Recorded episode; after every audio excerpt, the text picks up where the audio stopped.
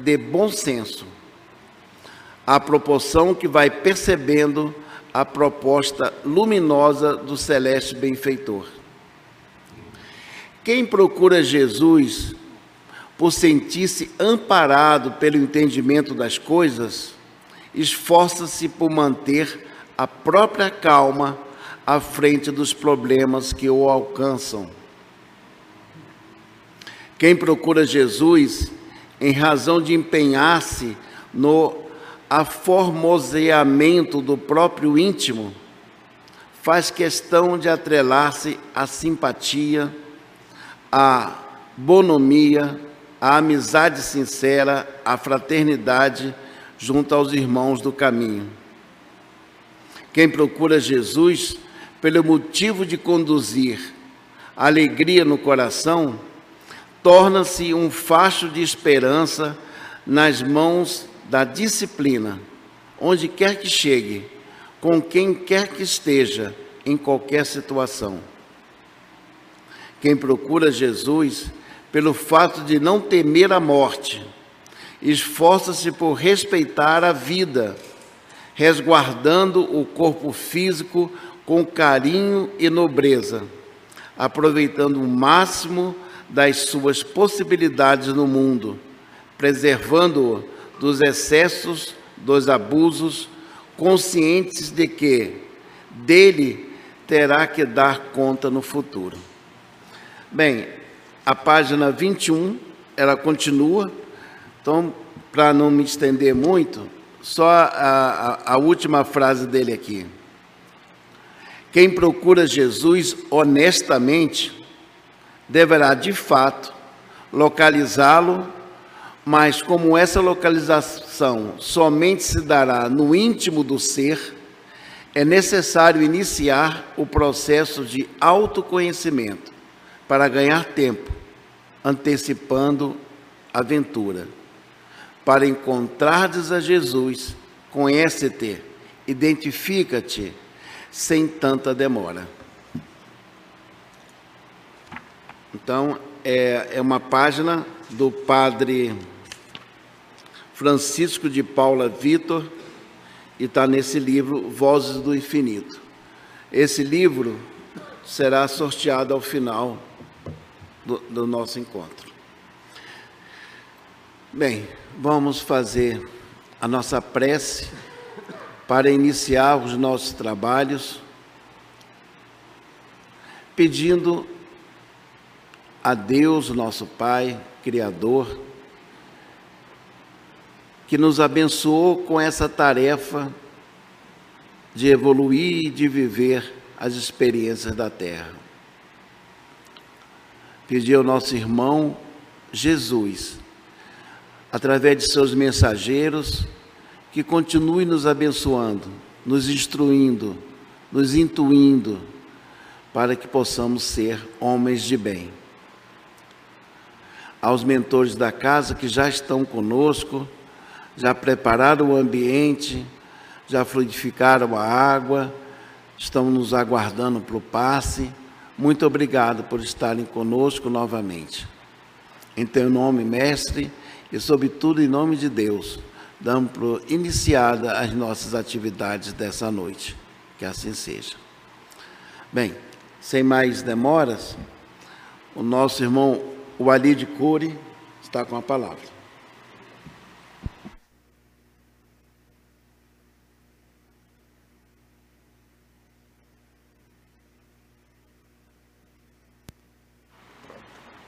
Então, boa noite a todos. É sempre muito bom estarmos aqui nesta casa da Atualpa, né, nesse ambiente espiritual maravilhoso, para recordarmos os ensinamentos de Jesus. O tema do nosso estudo da noite de hoje tem o título O Sermão Profético de Jesus. Né, todos nós estamos familiarizados com o Sermão do Monte, né, o Sermão da Montanha. Né? Já ouvimos várias vezes as bem-aventuranças, muito sobre o Sermão do Monte. Mas esse sermão que Jesus fez, que é o sermão profético, ele ainda é muito pouco conhecido por nós. Por isso que aproveitamos essa oportunidade para trazermos esta reflexão. Enquanto o Sermão do Monte Jesus pronunciou ainda no início, logo no início do seu ministério divino, nos primeiros dias, quando Jesus começou as suas atividades divinas, né, no sentido de pregar, ensinar, curar, ele não tinha convocado ainda todos os doze apóstolos, tinha alguns apóstolos só. Então ele fez ali na região de, da Galileia, numa cidadezinha chamada Cafarnaum, às margens do lindo lago de Genezaré, ele subiu a encosta de um monte, de uma montanha, e ali fez esse que é considerado o mais belo sermão da história da humanidade, que está registrado no Evangelho de Mateus, nos capítulos 5, 6 e 7, ou seja, no início do livro de Mateus. Já o sermão profético foi o último sermão de Jesus. Foi no finalzinho quando ele estava agora em Jerusalém, naquela semana, quando ele entrou lá no domingo, né, no chamado Domingo de Ramos, e ele ficou em Jerusalém com os apóstolos domingo, segunda, terça, quarta. Na quinta-feira teve a última ceia. À noite de quinta-feira ele foi preso. Na sexta-feira crucificado e ressuscitou no domingo. Pela cronologia bíblica, o sermão profético de Jesus foi realizado na quarta-feira, no dia anterior da última ceia. Então ele estava agora em Jerusalém com os apóstolos. Então nós vamos analisar na noite de hoje se existe alguma relação ou correlação entre o Sermão do Monte e o Sermão Profético. Nós vamos ver que sim. E para quem Jesus proferir o seu sermão profético, né? Profético no sentido que ele fez predições, coisas que iriam acontecer no futuro. Então, na quarta-feira, no dia anterior de ser preso, ele fez esse sermão anunciando acontecimentos que viriam no futuro. Então, quem testemunhou esse sermão profético de Jesus? Né? Essas predições que ele anunciou. Na Bíblia, a Bíblia que eu, que eu costumo pesquisar é aquela Bíblia de Jerusalém, que é uma Bíblia católica, né? Eu não sei se em todas as Bíblias aparecem isso, mas nesse capítulo, nessa parte do Evangelho de Mateus, que é o capítulo 24 e o 25, onde está o sermão profético de Jesus, tem um título acima chamado Discurso Escatológico. O que quer dizer discurso escatológico? É o discurso que Jesus fez anunciando o final do mundo, o final da humanidade. Então, para várias denominações cristãs, esse discurso profético de Jesus é considerado um discurso escatológico, um discurso onde Jesus está prevendo que no futuro iria acontecer o final da humanidade, o fim da vida na Terra. E para nós espíritas, qual o significado do sermão profético de Jesus? que nós vamos verificar que é completamente diferente de um anúncio do final dos tempos, do final da humanidade. Sim, um, anúncio de novos tempos que virão. Então vamos começar é, analisando, recordando as primeiras palavras de Jesus no Sermão do Monte, que ele começou com as bem-aventuranças, né? Bem-aventurados os pobres de espírito, porque deles é o reino dos céus. Depois, bem-aventurados os que sofrem, os aflitos, porque eles serão consolados. E a terceira, bem-aventurados os mansos, porque eles herdarão a terra. Vamos memorizar essa palavra, herdarão, porque lá no discurso apostó no discurso profético, nós vamos encontrar essa mesma palavra, herança. Bem-aventurados os mansos, porque eles vão herdar a terra. Então vamos ficar por aqui no sermão é, da montanha. Essas três bem-aventuranças. Bem-aventurados os aflitos, porque serão consolados. Bem-aventurados os mansos, porque herdarão a terra. E a primeira, bem-aventurados os pobres de espírito, porque deles é o reino dos céus. E vamos agora para o sermão profético. Conforme dissemos, Jesus estava em Jerusalém, naquela semana que tradicionalmente é designada de Semana Santa, né? Na quarta-feira, no dia anterior ao dia da ceia. Alguns estudiosos interpretam que foi na terça-feira, mas não importa, né? Foi na terça ou na quarta-feira, antes da última ceia. Jesus, todos os dias dessa semana, ele logo cedo, de madrugada, já estava no templo, pregando, transmitindo seus ensinamentos. Então, nessa quarta-feira, de manhã, quando ele saiu do templo, aí ele, os apóstolos foram mostrar para ele as obras do templo, né? as construções. Olha, Senhor, que coisa magnífica. E Jesus olhou para aquilo tudo e falou assim: Em verdade vos digo que desse templo não sobrará pedra sobre pedra que não seja demolida. Em verdade vos digo que desse templo não sobrará pedra sobre pedra que não seja demolida. Então Jesus começou a fazer as suas predições, as suas profecias, anunciou que o templo seria destruído. Aí eles saíram ali de Jerusalém e foram para o Monte das Oliveiras, onde eles iriam pernoitar. Eles pernoitavam ao ar livre ali na, entre as, as oliveiras, os pés de azeitona, né, nas oliveiras. E quando ele chegou ali, os apóstolos pediram para Jesus. Então está Jesus e os apóstolos. Senhor, quando que vai acontecer isso sobre o templo? E quando será a tua vinda? Quando será o final dos tempos? É sinal que Jesus, depois que ele anunciou a destruição do templo, ele continuou falando sobre coisas que viriam no futuro, né? Aí eles sentaram ali agora no, no, no Monte das Oliveiras, em Jerusalém, na zona rural de Jerusalém, e ali Jesus então vai dar continuidade ao seu sermão profético. Ele iniciou lá em Jerusalém, em pé, lá em frente ao templo, prevendo que iria haver a destruição do, do templo. E agora ele vai continuar o seu sermão, que nós vamos falar algumas partes.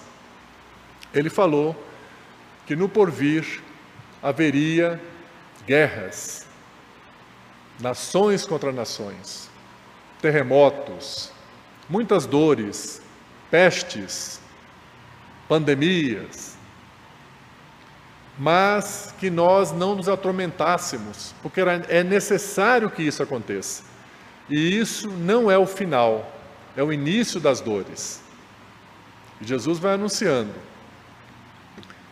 Ele diz que a iniquidade humana vai crescer a tal ponto que muitas pessoas terão a sua caridade, o seu amor esfriado. Muitas pessoas vão desanimar para fazer o bem ao próximo.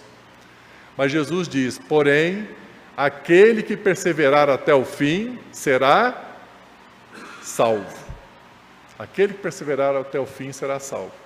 E aí ele arremata essa primeira parte dizendo assim: Eis que o evangelho do reino será propagado no mundo inteiro e dará testemunho para todas as nações, e então virá o fim. Olha que interessante. Ele diz que o fim vai vir quando o evangelho, o reino do evangelho for propagado no mundo inteiro. E todas as nações terão o testemunho desse evangelho. Aí ele fala, então virá o fim. Vejam que não faz sentido a gente imaginar?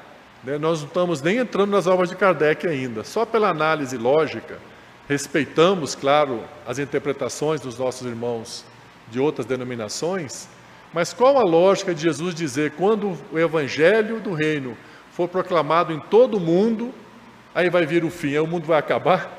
Se finalmente a humanidade chegou a acreditar no evangelho, então certamente Jesus não estava falando do final da humanidade nem no final do mundo mas no final de um tempo, final dos tempos. Né? Como é que é essa questão de final dos tempos? Para nós, a gente vê isso muito no, nos esportes, né? O futebol. Ó, oh, está no final do primeiro tempo. Depois vem o segundo tempo. É o final de um ciclo, de um período. No basquetebol, por exemplo, são quatro tempos. Ó, oh, acabou o primeiro tempo, agora o segundo tempo, o terceiro tempo. Assim também a história espiritual da humanidade tem os seus tempos, tem os seus ciclos. Então Jesus estava falando de o um final de um tempo, o um final de um ciclo que estaria acontecendo quando essas guerras, essas pandemias, esses terremotos, todo esse sofrimento, ele será acalmado, aliviado, e a terra vai entrar em um novo tempo, em um tempo onde vai haver mais paz, mais tranquilidade, mais serenidade. Não será um tempo ainda de mundos felizes, mas vai melhorar muito em relação ao que é hoje ainda. Então, Jesus, naquele sermão, ali no Monte das Oliveiras, ele já estava falando do que para nós espíritas, nós estudamos, né, com certeza todos já assistiram palestras, já viram nos livros, sobre a transição planetária. Jesus estava falando de algo que iria acontecer dois mil anos depois para os apóstolos. É claro que eles, provavelmente, pela lógica, os apóstolos não teriam condições de compreender que Jesus estava anunciando acontecimentos que viriam dois mil anos depois, que é o período que nós estamos vivendo hoje. Nós estamos vivendo nesse período do auge de dores na humanidade. Porém, guerras, nações contra nações, terremotos, pandemias, desde a época de Jesus até hoje tiveram várias, centenas, e nunca houve um fim de nada. Mas agora nós estamos vivendo próximo do fim desse ciclo. Quanto tempo falta, ninguém sabe. 40 anos, 50 anos, mas estamos caminhando para esse fim. Várias obras espíritas é, revelam isso, que nós estamos vivendo o final desse ciclo de provas e expiações na terra.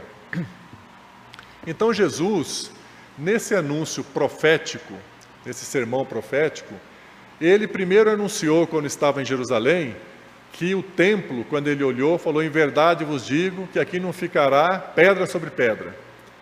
Essa profecia sobre uma grande tribulação em Jerusalém, essa foi de curto prazo pela cronologia né, da Bíblia, quando Jesus fez esse discurso, foi no finalzinho, antes de ele ser crucificado, ele estava com 33 anos de idade, no ano 33. E de fato, o templo de Jerusalém foi destruído, não ficou pedra sobre pedra, poucos anos depois, 37 anos depois, que foi no ano 70, né, quando o imperador romano Tito, ele destruiu o templo de Jerusalém e expulsou os judeus da Palestina, quando ocorreu a grande diáspora. Então Jesus previu com precisão extrema o que iria acontecer 37 anos depois, que foi a destruição do Templo de Jerusalém e a grande dispersão dos nossos irmãos judeus por todos os países ali da Europa, né, do Velho Mundo, né? Então as previsões de Jesus nesse sermão profético, se referem desde 37 anos depois, que foi a destruição do templo, até dois mil anos depois do que nós estamos vivendo hoje. E ele anunciou que nós devemos, deveríamos estar atentos para os sinais, porque vai ocorrer nessa transição o mesmo que ocorreu na época do Noé. E ele explica: quando Noé advertiu as pessoas, falou: olha, Deus falou que vai vir um grande evento aqui na terra, o dilúvio, que nós devemos nos reformarmos espiritualmente e trabalharmos na construção dessa arca. O que aconteceu? As pessoas acreditaram nele? Não acreditaram. E Jesus fala, né, no capítulo 24 de Mateus, as pessoas continuaram bebendo, comendo, festejando, se casando. Não é, não é que na, esteja alguma coisa errada em fazer isso, mas a nossa vida não pode ser isso, só isso. E as pessoas viviam só para isso, os desfrutos materiais. E quando chegou aquele dilúvio, que Noé então já tinha preparado a arca, ele fechou a porta e as pessoas começaram a gritar: Deixa a gente entrar. E Noé falou: Agora não é mais possível. E ali houve um grande sofrimento, um grande padecimento. E Jesus está dizendo que isso vai acontecer de novo. Porque essa questão da transição planetária, que o Espiritismo vem propagando, vem divulgando nos livros, nas palestras, muitas pessoas acham que isso é fantasia, não acreditam nisso. Que vai ocorrer uma transformação grande na Terra, para melhor. Mas o que, que vai acontecer com essa comparação que Jesus fez com a arca de Noé? A diferença é que nós podemos considerar que todo o planeta Terra é a arca de Noé. Nós todos estamos dentro da arca. E sempre que a gente desencarna, a gente vai ter uma nova encarnação dentro dessa arca, que é o planeta Terra, que está girando aí no universo. Todos nós estamos dentro da arca. O que vai acontecer, e já está acontecendo, que muitos irmãos, muitas pessoas, que quando estão desencarnando, não conseguem mais voltar para dentro da arca, não conseguem reencarnar aqui na Terra. E isso vai se intensificando cada vez mais. As pessoas recalcitrantes no mal e as pessoas que não fazem, como essa lição muito bonita que o nosso irmão Paulo de Tarso trouxe para nós, do espírito Francisco de Paula Vitor, né? É. Mostrando da importância de fazermos o bem, de buscar o autoconhecimento. Porque nesse momento da transição planetária, a Terra vai passar por um estágio de um mundo muito melhor do que é hoje. Porém, nem todos da humanidade vão continuar encarnando dentro dessa nave, desse planeta chamado Terra. Tem gente que não acredita nisso, fala, ah, essa conversa dos espíritas. Foi a mesma coisa com o Noé. Ninguém acreditava, ficava rindo do Noé. Você está fazendo uma arca aqui no seco. Então Jesus fez esse alerta. Essas palavras, comparando com a arca de Noé, são palavras de Jesus. Ele fala: vai acontecer a mesma coisa. As pessoas não vão acreditar. E vão continuar se comportando como sempre fizeram vão continuar se interessando somente pela vida material, não vão dar atenção à vida espiritual, que é a verdadeira vida. É claro que a gente tem que cuidar da vida material também, mas nossa vida não pode se resumir a isso. E Jesus anuncia a volta dele, a vinda dele no estado glorioso. Ele diz que ele virá, o filho do homem virá numa nuvem, acompanhado dos anjos, né, e que chegará aqui para o julgamento da humanidade. E aí, no livro, na obra magnífica de Allan Kardec, A Gênese, no capítulo 17, que tem o título Predições do Evangelho, Allan Kardec analisa isso. Fala, Jesus vai vir numa nuvem, né, com os anjos, vai descer aqui na terra, um fenômeno assim espetacular. Né, e fala também que as estrelas do céu vão cair na terra. E Kardec analisa de uma forma simples para a gente. Fala, olha, naquela época as pessoas precisavam, para ser um evento espiritual importante, de uma imagem alegórica assim magnífica, um fenômeno muito especial. Porque se Jesus falasse em linguagem simples, as pessoas não iam acreditar que um dia iria acontecer isso. E o Kardec diz o seguinte: a vinda de Jesus com os seus anjos, as estrelas caindo do céu, nada mais é do que a encarnação aqui na Terra de espíritos evoluídos.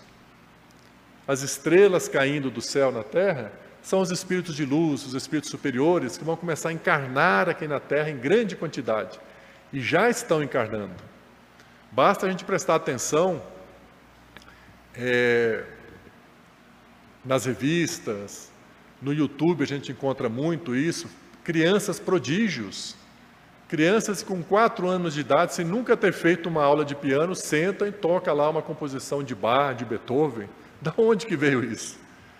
Né? Crianças evoluídas espiritualmente, eu vejo aqui alguns pais né, com seus filhos, a gente tem que se preparar, porque essas crianças que estão vindo podem ser essas, algumas delas, que estão vindo para dar esse grande impulso da humanidade.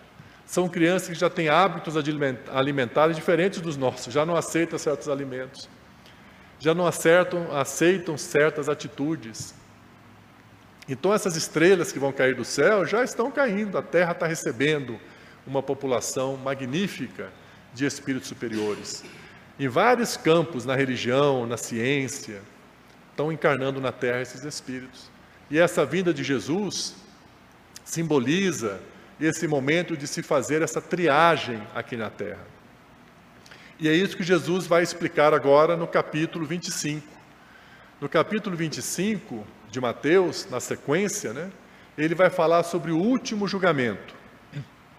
Ele diz o seguinte: que o filho do homem virá com seus anjos e chamará diante de si todas as nações, toda a humanidade. E ele vai separar, apartá-los, assim como um pastor faz, separando as ovelhas para a direita e as cabras para a esquerda. É claro, gente, que a gente não, deve levar em consideração nenhum simbolismo de ovelha, de cabra, que a ovelha é melhor que a cabra, nem que direita é melhor que a esquerda. É uma simbologia. Mas Jesus está dizendo que um pastor vai separar a humanidade como um pastor, que ele vai separar a humanidade como um pastor faz com seu rebanho. Vai pôr as ovelhas para a direita e vai pôr os cabritos, as cabras para a esquerda. E ele dirá para aqueles que estão à sua direita: Vinde, benditos do meu Pai, recebei por herança a terra que vos foi preparada desde a fundação do mundo. Alguém tem alguma observação para essa frase que eu acabei de falar? Vou repetir aqui. Jesus vai falar para aqueles que estão à sua direita: Vinde, benditos do meu Pai, recebeis por herança a terra que vos foi preparada desde a fundação do mundo. Lembra que essa palavra Jesus usou lá no Sermão do Monte, no primeiro início do Sermão do Monte? Bem-aventurados os mansos, porque eles herdarão a terra. Vejam que Jesus, nas suas primeiras palavras, está conectado com as suas últimas palavras. Olha que maravilha, né? Esses mansos que vão herdar a terra são as pessoas que estão procurando fazer o bem, praticar a caridade, seguir o ensinamento de Jesus, porque elas estão ajudando a construir um mundo melhor e vão ter o direito de continuar habitando a terra, vão encarnar a terra.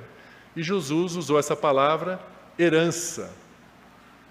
Eu acho essa frase tão linda, né, que Jesus fala: Vinde, eleitos do meu Pai, recebei por herança o mundo que vos foi, o reino que vos foi preparado desde a fundação do mundo. Aí ele continua dizendo: Isso que eu vou contar agora, tenho certeza que todos vão reconhecer, mas depois tem uma segunda parte que poucos de nós conhecem. Jesus disse assim: que ele vai dizer para esses eleitos que foram escolhidos, ele vai dizer: Porque quando eu tive fome, me destes de comer, quando eu tive sede, me destes de beber, quando eu estive nu, me vestistes, quando eu era forasteiro, me hospedastes. Quando eu estive doente, me foste visitar. E quando estive preso, me fostes visitar também. E esses que estão à direita vão dizer: Mas, Senhor, quando foi que fizemos isso? Que eles não tinham feito isso diretamente para Jesus.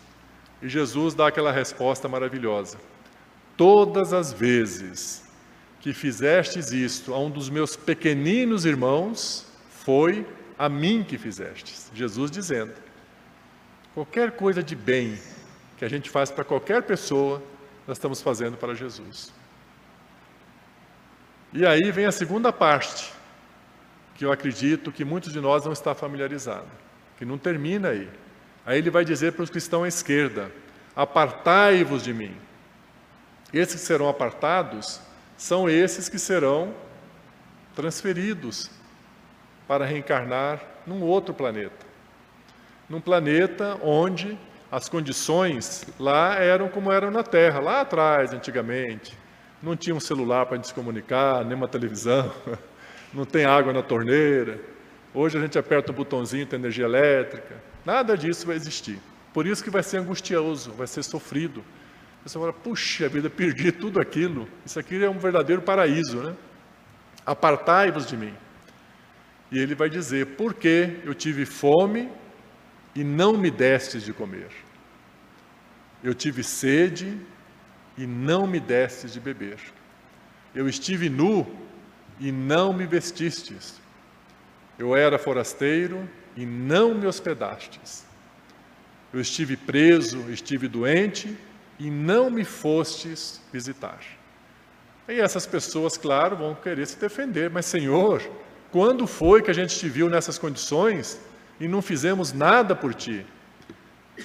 E Jesus diz: Todas as vezes que não fizestes isso a um dos meus pequeninos irmãos, foi a mim que não fizestes. Então, essa segunda parte, meus irmãos, é um alerta para todos nós sobre uma orientação fundamental que nós aprendemos no Espiritismo: a importância da caridade, a importância de fazer o bem, a importância de darmos, cada um de, de nós, dar de si ao próximo, fazermos a caridade naquilo que está ao nosso alcance fazer. A caridade nas suas mais variadas expressões. Levar no exemplo que Jesus deu, um copo de água, uma comida, né, que hoje seria uma cesta básica, né, uma ajuda de um médico, vários tipos de formas de ajudar, mas não é só isso. Hoje nós aprendemos no Espiritismo que o leque da caridade é enorme. Por exemplo, levar uma palavra de estímulo a uma pessoa que está desanimada é caridade. Levar alegria para quem está triste, visitar uma pessoa em casa que está desanimada. Se não dá para visitar, vamos telefonar, vamos nos interessar pela, pela dor do outro. Vamos tomar o cuidado para a gente não se fechar, nós nos fecharmos em nós mesmos e conduzir nossa vida só preocupados em atender às nossas próprias necessidades. Esse é o alerta de Jesus. Vamos olhar para os lados e ver as pessoas que estão ao nosso lado, como elas estão e as necessidades delas, se Jesus nos colocou naquele lugar, é porque a gente tem como ajudar. Nem sempre é com coisa material. A maioria das vezes até não é. A maioria das vezes são ajudas. Você sentar do lado da pessoa e falar: Olha, eu estou aqui do seu lado, conte comigo, eu sou seu amigo. A pessoa sentir que a gente está ali. Essa é uma grande caridade no nosso caso aqui, do Atualpa, né, convidar a pessoa que está passando por uma crise, uma situação muito difícil, vamos lá no Atualpa, para você assistir uma palestra, para você passar no atendimento fraterno, para você receber um passe. Você vai ver que essa situação vai começar a se aliviar, você vai se fortalecer. Você não precisa virar espírita, não, mas vamos lá para você encontrar uma força para você sair dessa fase. Conte comigo. Isso é caridade. Pelo WhatsApp, podemos fazer caridade, né? Vamos mandar mensagens para os nossos grupos, nossos amigos, somente mensagens de otimismo, de esperança. Não vamos mandar mais mensagens falando mal de gente, de fulano, de político, de grupos. Isso não ajuda em nada. Todo mundo já sabe disso. Todo mundo recebe essas mensagens. Mas mensagens de otimismo, frases de esperança, isso a pessoa lê e fala: Nossa, recebi essa mensagem aqui hoje do Paulo, salvou meu dia, eu estava precisando. Todos nós estamos precisando, né? às vezes a gente recebe uma mensagem e quando a pessoa começa a mandar só mensagem de esperança, de otimismo, quem recebe já quer ler logo, falou: opa, eu quero ler as mensagens da minha irmã aqui, porque ela sempre só manda mensagens boas. Não precisamos compartilhar notícias ruins, porque as notícias ruins por si só elas, elas vão se propagando. Vamos orar nas nossas orações, vamos orar por nós, por nossos familiares, mas vamos orar também por toda a humanidade, orar por esses países que estão em guerra. Todos nós, ninguém concorda com a guerra. E a gente fica criticando, é um absurdo. E é mesmo um absurdo. Lembra que Jesus falou? Haverá guerras, nações contra nações, e é necessário que ocorram. Então, a gente reclamar, criticar, temos o direito? Tem, mas ajuda alguma coisa? Nada. E orar por esses povos, orar por esses presidentes, pelo povo que está sofrendo, que não está tendo um copo d'água, gente. Tem pessoas que não têm isso aqui, porque está no meio de uma guerra. Orarmos por essas pessoas. E aí, no mundo espiritual, Jesus, os Espíritos superiores vão ver, falam, olha, está todo mundo criticando, mas eu estou vendo ali, ó, tem um ali orando, outro orando, outro está pedindo a Deus para abençoar essas pessoas. Tudo isso nós podemos fazer. São expressões múltiplas de como podemos fazer a caridade. Para atravessarmos esse período tão sofrido que a Terra está passando. E Allan Kardec, nessa obra Predições do Evangelho, Sinais dos Tempos, ele compara esse tempo, eu achei muito interessante isso, com uma mulher nos seus últimos dias de gestação, prestes a dar à luz, antes daquele evento magnífico do nascimento da criança, que é uma alegria para a família, para todo mundo, o que, que acontece logo antes? É, dor, muita dor. A mulher experimenta muita dor. Dizem que a maior dor, que uma das maiores dores que tem, logo essa dor é o prenúncio da luz que está logo por vir. Bem-aventurados os aflitos, os que sofrem, porque serão consolados, disse Jesus. Então, nós estamos passando por essas provações, é importante procurarmos passar por todos os desafios que todos nós estamos passando, gente. Às vezes a gente pensa que só a gente que está passando, porque a gente olha para o outro, está lá nas redes sociais sorrindo, parece que a vida está mil, é, mil maravilhas. Todo mundo está passando por desafios.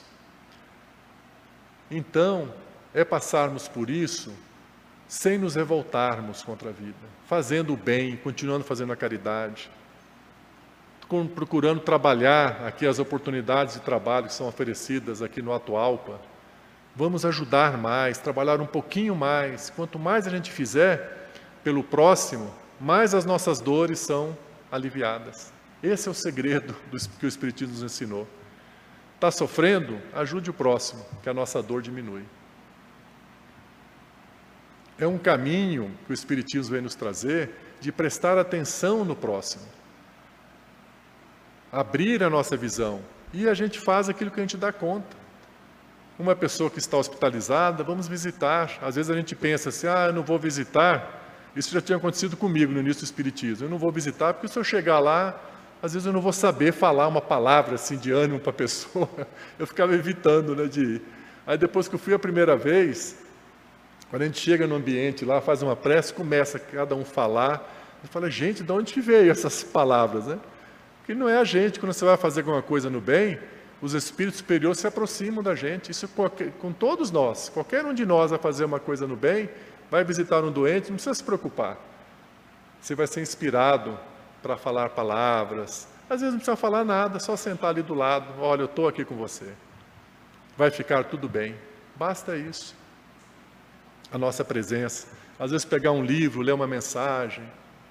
Então, nós todos estamos sendo chamados por esse alerta de Jesus para ampliarmos a nossa prática no bem. Um pouco que seja.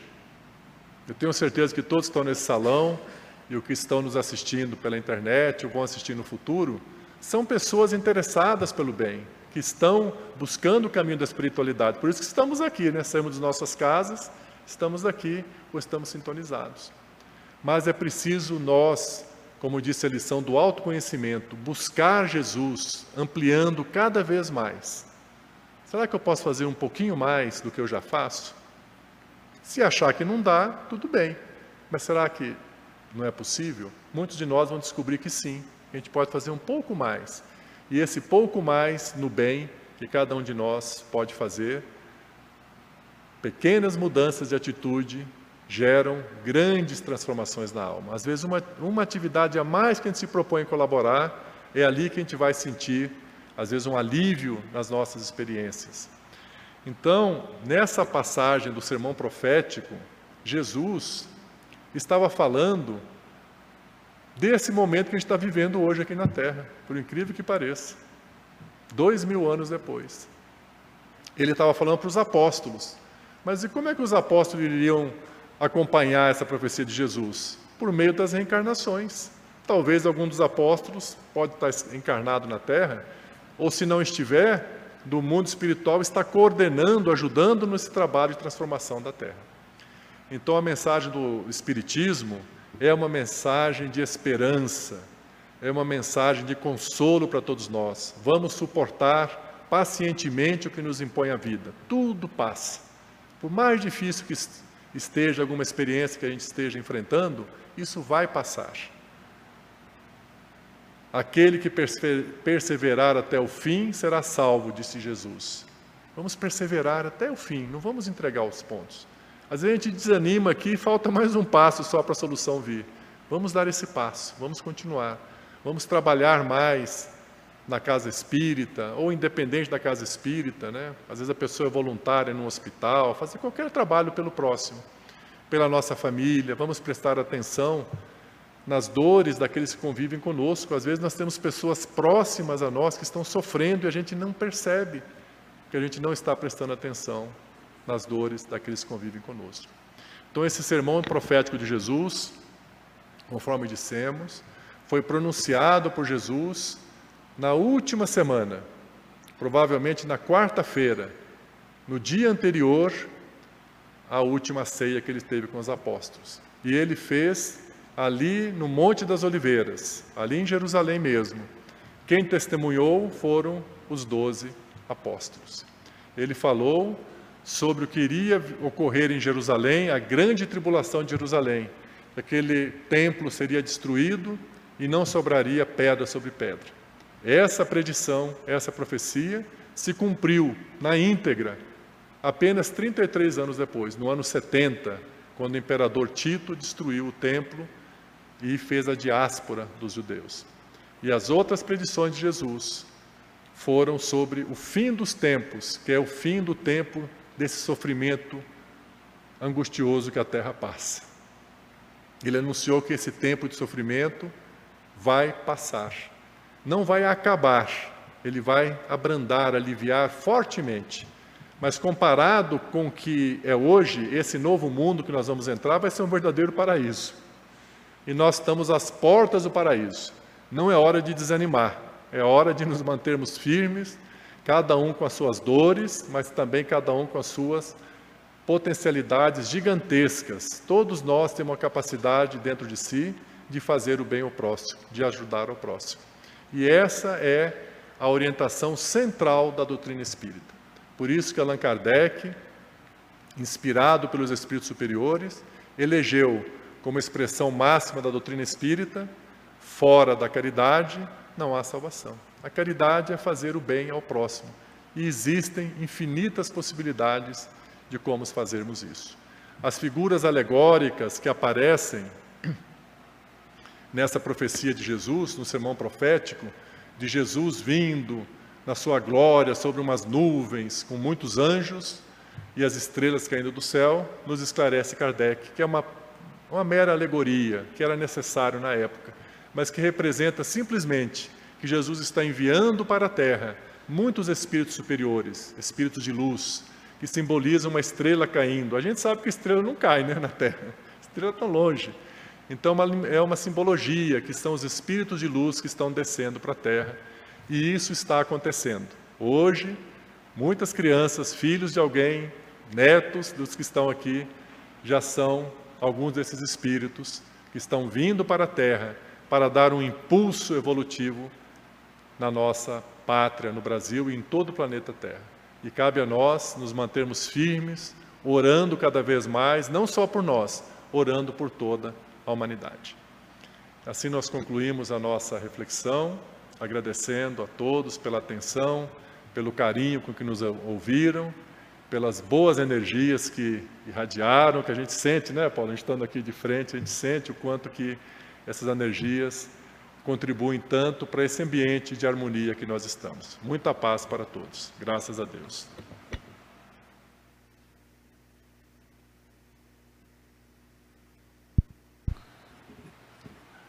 Bem, aí está a mensagem de hoje. Eu acho que cada um assimilou de uma forma. Tomara que a gente tenha assimilado a mensagem de hoje, já com fora da caridade não há salvação, que é o lema da doutrina espírita. E por outro lado, nos lembra que nós, casas espíritas, temos um trabalho enorme nós, nós não queremos que ninguém fique para trás, né? Ninguém fique para trás. Nós queremos que todo mundo siga mundo de regeneração, mundos de tose e por aí vai. Então, nós temos a obrigação, enquanto casa espírita, de oferecer estudo e trabalho. Os dois, que está ali naquele púlpito ali. Estudo e trabalho, está escrito ali. Estudo para esclarecimento, para que a gente possa entender melhor todo o nosso processo, nosso processo de vida. E trabalho para exatamente a gente exercitar e cumprir o lema da doutrina. Então, é, o fato de estarmos com as portas abertas, nós não estamos selecionando ninguém, todos nós queremos que sigam com o planeta para o mundo de regeneração. Bem, nós temos quase que nenhum aviso. Só avisar que todas as atividades nesse mês de janeiro da nossa casa estão suspensas. A, a evangelização das crianças, a, o estudo dos adultos e, e algumas outras atividades. Mas só para lembrar que agora no final do mês nós estamos colocando as inscrições online dos diversos cursos da doutrina, desde o bebê que não nasceu, criança de 0 a 2 e tudo. Até a, a fase adulta nós teremos é, as nossas aulas, os nossos estudos para os adultos, jovens e adultos. Então as inscrições vão abrir, assim que abrir, nós vamos estar falando aqui nas palestras. Bem, na próxima quinta-feira, hoje é segunda, hoje é dia 22. Na próxima quinta-feira, nossa irmã Maria Cristina Bezerra de Araújo vai estar falando sobre a importância do diálogo então, ela vai estar conosco na quinta-feira. E, e no, domingo, é o nosso irmão Ricardo Honório falando sobre a parábola do mal rico. Então, são dois estudos. Quinta-feira, agora às 20 horas, e no domingo, às 9 horas da manhã, para que a gente vá criando o nosso estado de consciência cada vez mais desperto. Meus irmãos, nós vamos fazer a prece é, final. Depois nós vamos sortear esse livro, Vozes do Infinito, e vamos ter o nosso passe. Então, só para que a gente comece a prece, uma frase que está aqui no livro, naquela página que eu li, e que eu não li.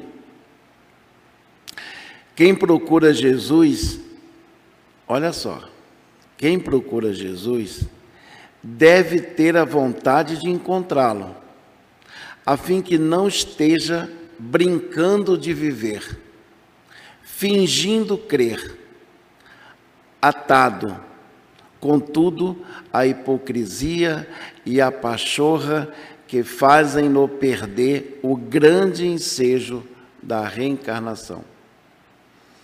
Então, a gente leu, foi um padre católico é, e professor e diretor de escola. Depois que desencarnou, trouxe essas mensagens por meio do nosso irmão José Raul Teixeira. Então vamos nos preparar para fazer a nossa prece de agradecimento. Mestre amigo, como é bom estarmos aqui. Como é bom estarmos contigo, Mestre. Como é bom estudarmos as tuas lições. Que os teus mentores continuem a nos abençoar, nos orientar, aquela palavra mais íntima que chega para cada um de nós no momento mais difícil e que muitas vezes não escutamos, mas queremos, Mestre, cada vez mais entender a Ti entender o nosso processo codificado pela doutrina espírita. Mestre amigo, muito obrigado pela explanação do nosso irmão, que nos trouxe ânimo para continuarmos a nossa caminhada pessoal, cada um aqui do, que esteve conosco, e nossos irmãos que verão essa palestra, ouvirão essa palestra, ou já ouviram ou vão ouvir. Mestre amigo, muito obrigado por tudo. Deus, nosso Pai, muito obrigado por tudo. Que assim seja.